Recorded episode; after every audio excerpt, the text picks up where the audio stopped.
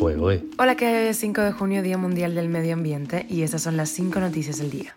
Esto es Cuba a Diario, el podcast de Diario de Cuba con las últimas noticias para los que se van conectando.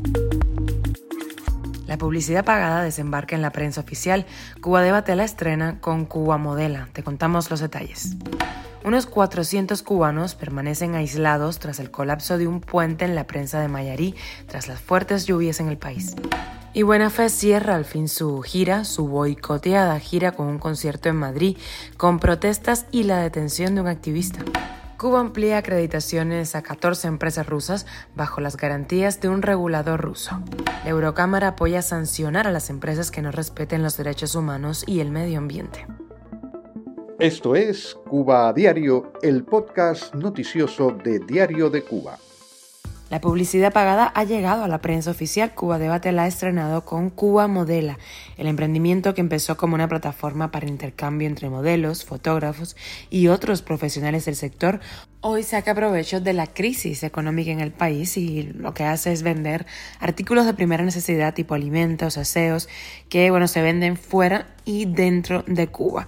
Esta micropyme surgió en 2015 como iniciativa de Alejandro Peñalver Mauri, licenciado en Economía en la Universidad de La Habana y con una maestría en Reino Unido de Management. Eh, él, recordemos, fue asesor en empresas estatales en Cuba, como por ejemplo el grupo BioCuba Pharma, Habanos SA y GEDIC. En un artículo de opinión sobre la iniciativa, el economista Elías Zamora apuntó que el comercio online, lejos de servir a la población cubana de forma mayoritaria, se ha convertido en un negocio de lujo. Cuba a diario. Unas 400 personas permanecen aisladas en Holguín después del colapso del puente en la cola de la prensa de Mayarí. Las lluvias intensas han dejado un panorama devastador en la agricultura de esa zona, donde han sido afectadas más de 100 hectáreas de cultivos, como por ejemplo maíz, hortalizas y viandas. Este fin de semana, también el municipio de Sagua de Tánamo fue afectado por la zona crecida del río, con impacto en las zonas bajas donde hubo viviendas inundadas. Las intensas lluvias en el oriente cubano dejaron afectaciones también en más de 140 viviendas en Camagüey, de ellas 25 derrumbes totales. Y seguimos con la boicoteada gira de Buena Fe, banderas del 26 de julio, sábanas con frases no pasarán, Madrid no es Miami, acompañaron la presentación del dúo oficialista al que acudieron entre otros eh, Enrique Santiago y secretario de Estado para la Agenda 2030 parlamentario y líder del Partido Comunista de España, y el embajador de Cuba en España, Marcelino Medina. Antes del comienzo de la presentación en Madrid, activistas cubanos que han promovido el boicot de las presentaciones de Buena Fe protestaron a la entrada del Teatro de Comisiones Obreras. La policía detuvo a uno de los protestantes, se trata de Lázaro Mireles, él es el coordinador del movimiento Acciones por la Democracia. Según publicaciones del propio Mireles, lo que sucedió es una muestra más del nivel tan alto de complicidad del régimen de La Habana con el socio del comunismo europeo.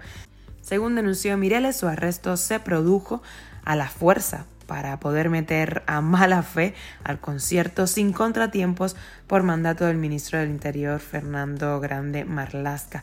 La banda oficialista sufrió la cancelación de cuatro de sus conciertos en España.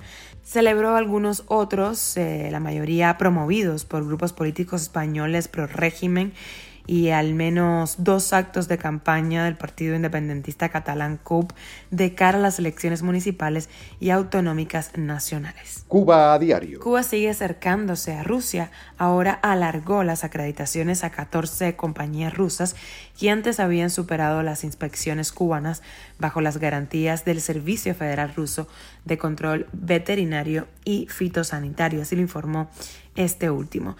En específico, La Habana amplió las acreditaciones a tres empresas productoras de carne de aves, tres de productos cárnicos, tres de carne de cerdo, dos organizaciones procesadoras de lácteos, una de producción de carne vacuna, una para alimentos de origen vegetal y a una fábrica de conservas de pescado. El Parlamento Europeo apoyó este jueves sancionar y multar a empresas que socaven los derechos humanos y el medio ambiente y resolvió favorablemente presionar con sanciones y multas que van desde medidas como nombrar y avergonzar hasta retirar del mercado productos o imponer, por ejemplo, multas de al menos el 5% de su facturación mundial neta. Organizaciones cubanas consideraron esto pues un avance tremendo. La resolución señala que Cuba no puede ni debe ser menos en estas materias. Las nuevas normas aplicarán a empresas con sede en la Unión Europea de cualquier sector, incluido el financiero, que tenga más de 250 empleados y una facturación superior a los 40 millones de euros. En materia de respeto de los derechos humanos, las empresas tendrán que tomar medidas respecto a los afectados por su actividad, deberán introducir un mecanismo de reclamaciones y tendrán que facilitar la información sobre estas políticas a los inversores. Así lo precisaron en un comunicado las organizaciones Consejo para la Transición Democrática en Cuba, el Partido Demócrata Cristiano de Cuba, la Unión Liberal Cubana y la Asociación Sindical Independiente de Cuba. Esto es Cuba a Diario, el podcast noticioso de Diario de Cuba, dirigido por Wendy Lascano y producido por Raiza Fernández. Muchísimas gracias por informarte con nosotros. Recuerda que estamos contigo de lunes a viernes en Spotify, Apple Podcast y Google Podcast, Telegram y síguenos en redes sociales. Yo soy Wendy Lascano, te mando un beso enorme, que pases un feliz día.